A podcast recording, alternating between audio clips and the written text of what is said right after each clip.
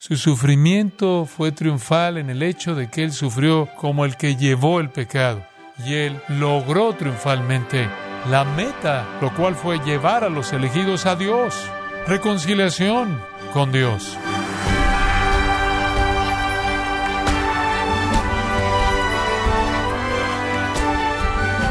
Sea usted bienvenido a Gracia a vosotros con el pastor John MacArthur.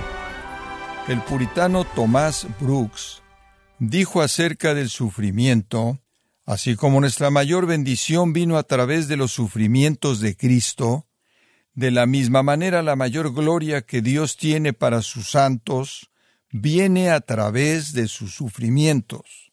Fin de la cita. Entonces, ¿cuál debe ser su actitud con respecto a las pruebas? El día de hoy el pastor John MacArthur, en la voz del pastor Luis Contreras, nos enseñará cómo tener una perspectiva bíblica acerca de las pruebas en la serie del sufrimiento al triunfo, en gracia a vosotros. Cristo padeció una sola vez por los pecados, el justo por los injustos, para llevarnos a Dios. Amados, Cristo fue ejecutado de manera injusta. Él fue sin pecado. Él era el justo, el recto, muriendo por los injustos, los impíos. Pero a pesar del hecho de que Él sufrió injustamente, Él triunfó en que mediante su sufrimiento Él nos ha llevado a dónde? A Dios. Ahora, conforme vemos esta gran afirmación, solo quiero separar varias características de cómo llevó el pecado Cristo. Muy bien. Número uno. Fue definitivo. Fue definitivo. El sufrimiento de Cristo fue definitivo. Dice esto, porque también Cristo padeció. Quiero señalar la palabra también. ¿Cuál es su implicación? Su implicación es esta. El también significa además de alguien más. ¿De quién más está hablando él? Él está hablando de creyentes. Él ha estado hablando del hecho de que usted sufrirá por hacer lo correcto. Pero mantenga esto en mente. Cristo también sufrió. Usted no debería sorprenderse si sufre.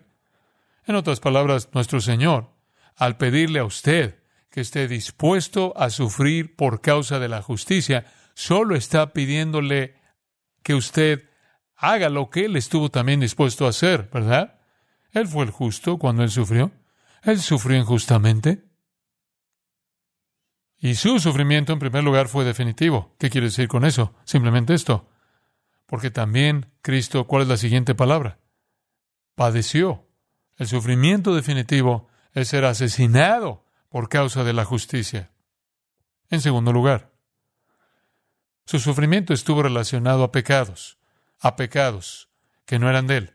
Su sufrimiento estuvo relacionado a pecados que no eran los de él. Dice usted, ¿por qué estás diciendo eso? Eso es lo que dice. Cristo también murió por los pecados. Cuando un creyente es tratado injustamente, cuando usted y yo sufrimos crítica, abusos, hostilidad, persecución, y cuando algunos cristianos en algunas partes del mundo incluso sufren la muerte, está relacionado a pecados que no son de ellos. Hay un sentido en el que están sufriendo debido a los pecados de otras personas, ¿verdad? Entonces hay un sentido en el que incluso cuando un creyente sufre, por causa de la justicia, estamos sufriendo debido a los pecados de otros en contra de nosotros. Así es en el caso de Cristo. Él sufrió por los pecados, nada más que de una manera muy diferente. No eran los pecados de Él, eran los pecados de otros. Hay una tercera cosa acerca de su llevar el pecado de manera triunfal. No solo Él murió, no solo Él murió por los pecados, fue, en tercer lugar, Él murió de una manera única. ¿Qué quiero decir con única? Una sola vez. Algo que es único es apartado. No hay nada más como eso. Y la muerte de Jesucristo no solo fue sufrimiento definitivo, no solo estuvo relacionado al pecado conforme murió por los pecados como el sacrificio para expiar por los pecados, sino que en tercer lugar su muerte fue única. ¿Cómo? Porque Cristo padeció también una sola vez. ¿Cuál es la siguiente palabra? Fue única, porque Cristo padeció qué? Una sola vez. Esa palabra es absolutamente único. Hapax en el griego, una sola vez. W. Vine dice al comentar acerca de esta palabra, hapax, que significa validez perpetua que no requiere repetición. Él murió una vez. ¿Cree usted que eso fue algo nuevo para el pueblo judío? Que habían matado tanto como un cuarto de millón de corderos en una Pascua y después lo repetían cada año y que habían ofrecido sacrificio tras sacrificio tras sacrificio tras sacrificio y ahora de pronto Cristo muere una sola vez. Una sola vez. Una sola vez. Y fue suficiente para todos. Hebreos nos dice, en Hebreos capítulo 7 y versículo 26, porque tal sumo sacerdote nos convenía, santo, inocente, sin mancha, apartado de los pecadores y hecho más sublime que los cielos. Y escucha esto, que no tiene necesidad cada día, como aquellos somos sacerdotes, de ofrecer primeros sacrificios por sus propios pecados y luego por los del pueblo, porque esto lo hizo una vez para siempre, ofreciéndose a sí mismo. Como puede ver, esa es la razón por la que el nuevo pacto es mejor que el antiguo, esa es la razón por la que el sacrificio de Cristo es mejor que cualquier otro sacrificio, fue una sola vez. En el capítulo 9 de Hebreos, conforme el escritor explora más de la majestad de la obra sacerdotal de Cristo en el versículo 24, él dice, Cristo no entró en el santuario hecho de mano, figura del verdadero, sino en el cielo mismo para presentarse ahora por nosotros ante Dios y no para ofrecerse muchas veces. ¿Entendió eso? Versículo 25. Y no para ofrecerse muchas veces. Como entra el sumo sacerdote en el lugar santísimo cada año con sangre que no era propia. De otra manera, hubiera sido necesario padecer muchas veces desde el principio del mundo, pero ahora en la consumación de los siglos se presentó una vez para siempre por el sacrificio de sí mismo para quitar de en medio el pecado. Él lo hizo una vez y quitó el pecado. Entonces Cristo dice, el versículo 28, habiendo ofrecido una sola vez para llevar los pecados de muchos, una sola vez, una muerte fue completamente suficiente para proveer la expiación por los pecados. Él fue diferente de cualquier otro sacrificio. Nunca necesitó ser repetido. Cualquier punto de vista que necesita un sacrificio renovado de Cristo es un ataque contra la naturaleza singular de lo que Él logró en la cruz ese día. No hay sangre que continuamente en el cielo esté siendo derramada tampoco. No hay más obra de Cristo. Lo hizo una vez.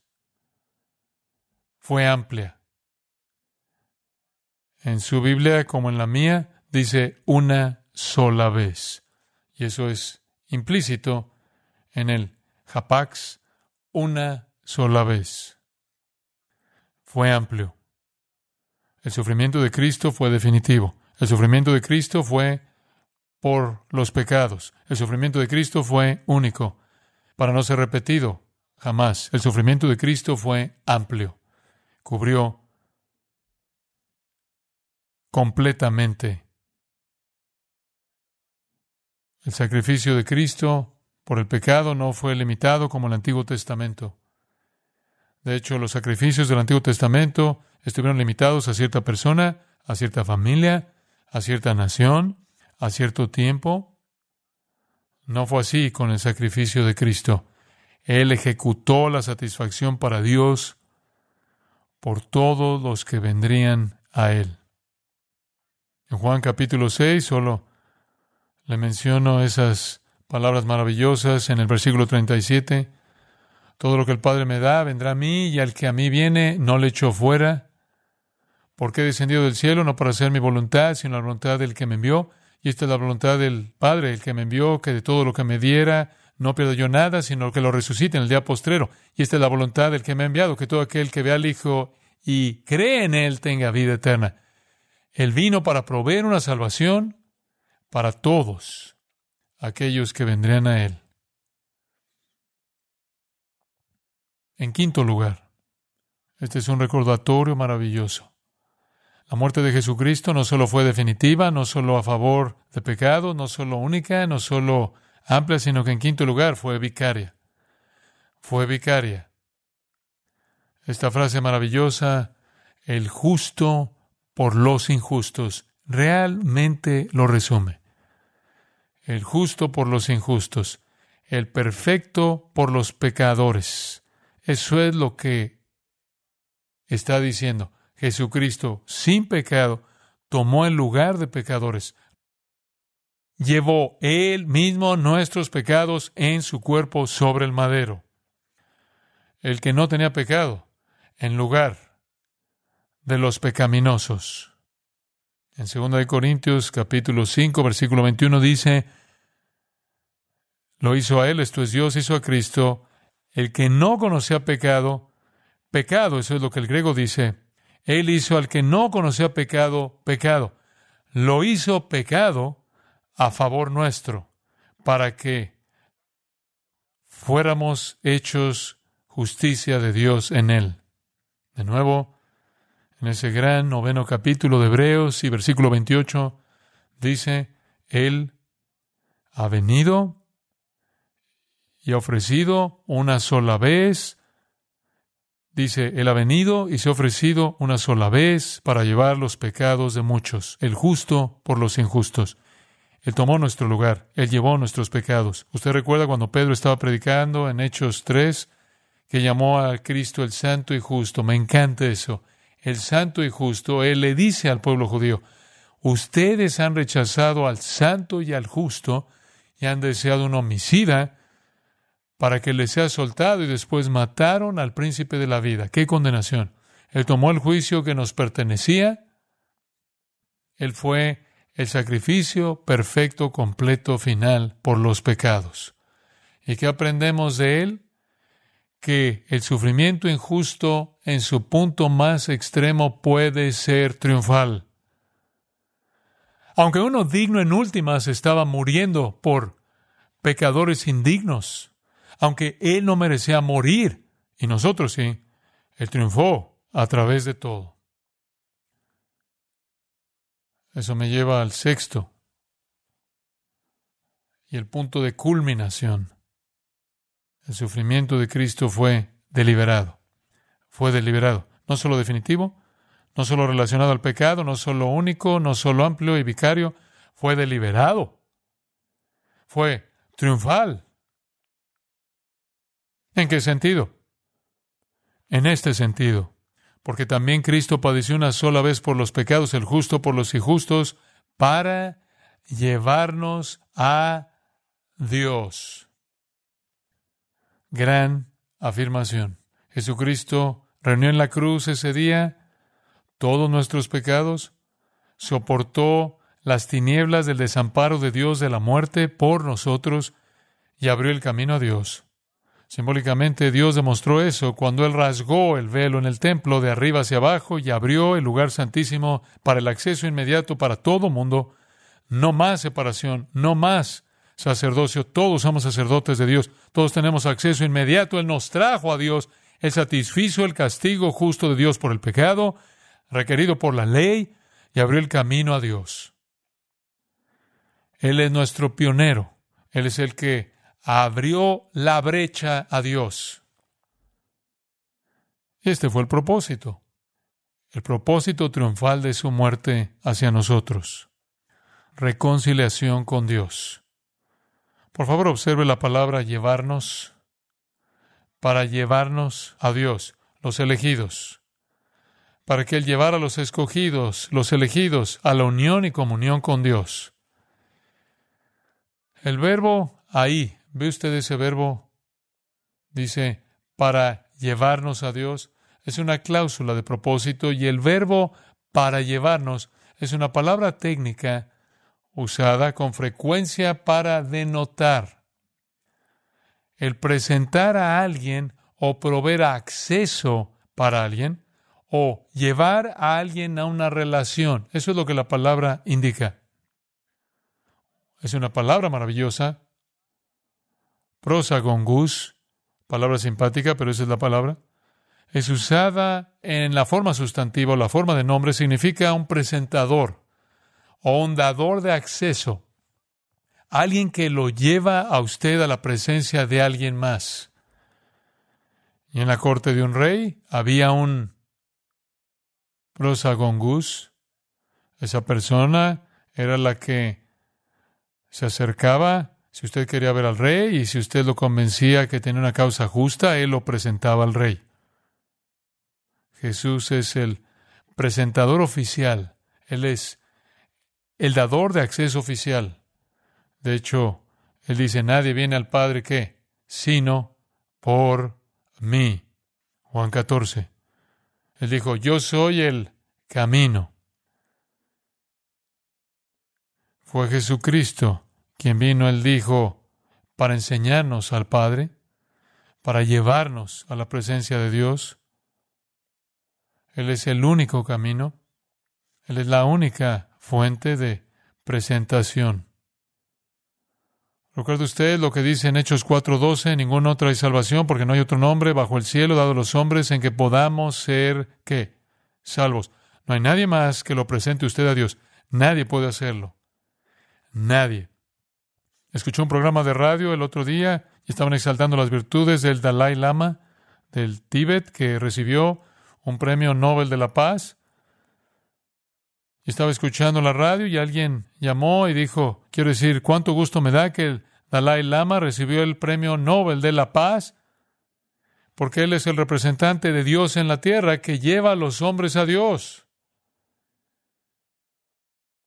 No quiero desanimarlo, pero el Dalai Lama no lleva a nadie a Dios, ni nadie más excepto por el Señor Jesucristo.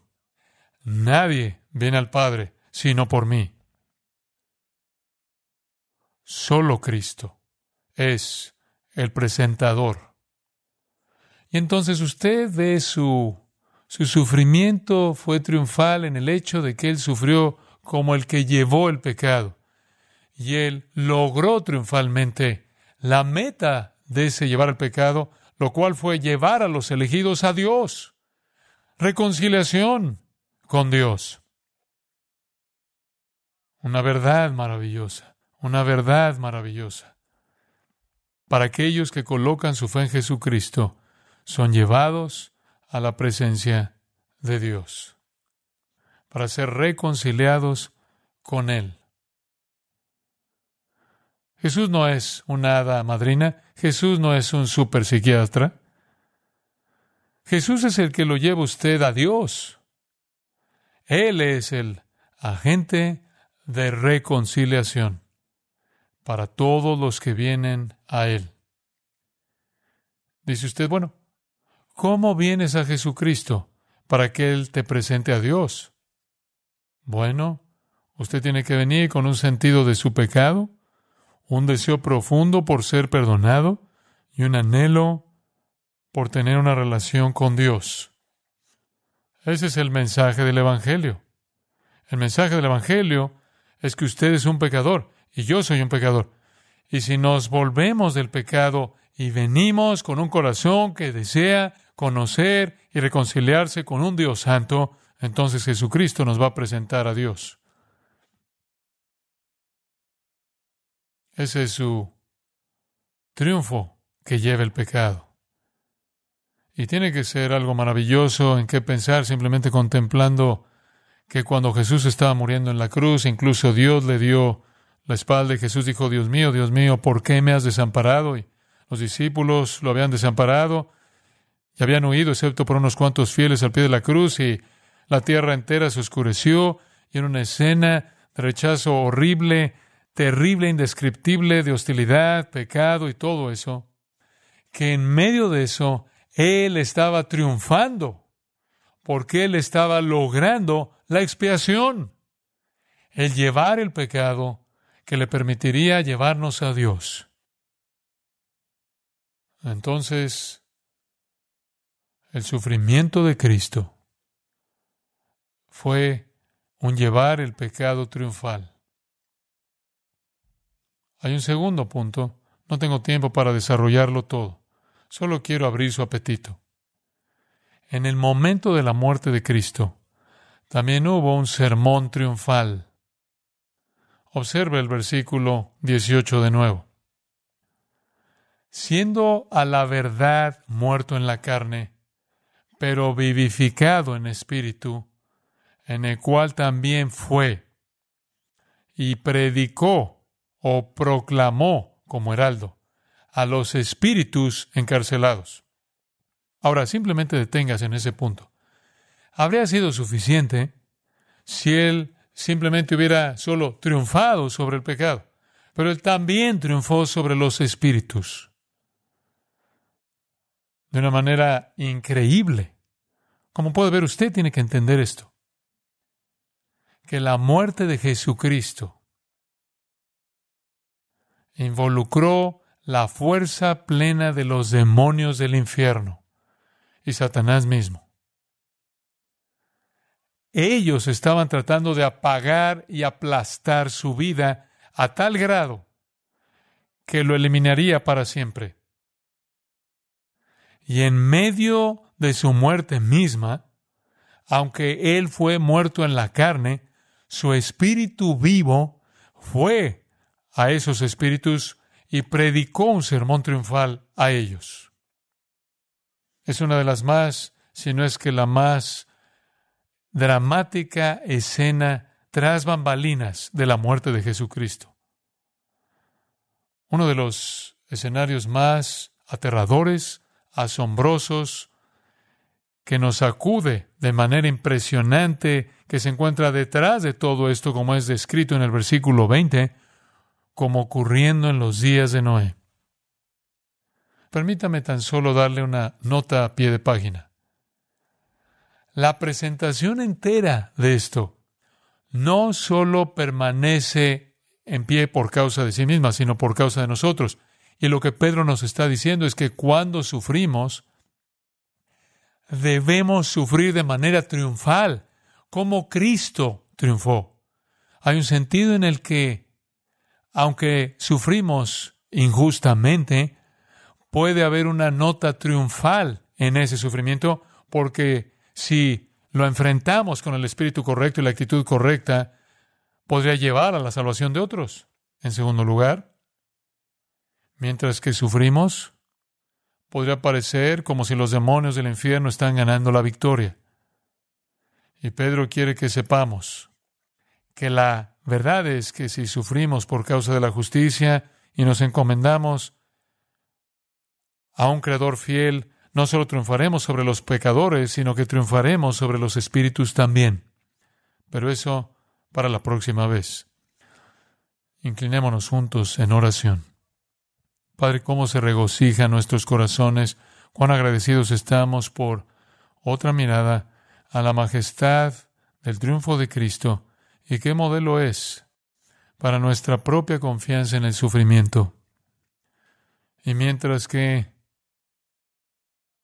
quizás no suframos hasta la sangre, quizás no suframos definitivamente, sea cual sea el sufrimiento que enfrentemos conforme vivimos una vida piadosa en una sociedad impía, sea cual sea la hostilidad o la persecución o el mal entendimiento o las malas representaciones o las mentiras que puedan venir contra nosotros, sean cuales sean las dificultades que podamos encontrar en nuestros hogares, porque estamos en medio de incrédulos, sea cual sea la dificultad de nuestro trabajo, por aquellos que resienten a Cristo y nuestro testimonio piadoso, por nuestra honestidad, nuestra integridad, sea cual sea la dificultad que podamos encontrar en nuestro lugar de escuela, cuando somos fieles a Cristo en clase, Señor, que nos demos cuenta de que mientras que puede parecer por el momento como si los pecadores están triunfando sobre los justos, no es el caso, porque incluso en nuestro sufrimiento injusto hay una nota triunfal que en el sufrimiento nosotros al sufrir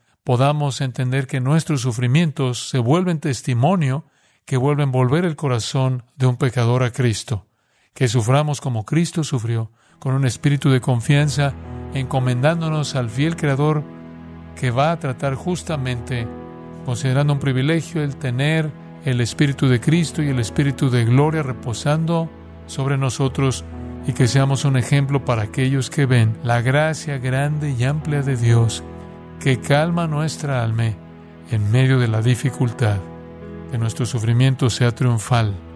Y después, Señor, haznos entender cómo no solo triunfamos sobre hombres pecaminosos, sino que triunfamos sobre espíritus pecaminosos. Muéstranos ahí también el ejemplo de nuestro Cristo. Y te agradecemos por todo lo que el Calvario significa para nosotros, en su querido nombre. Amén.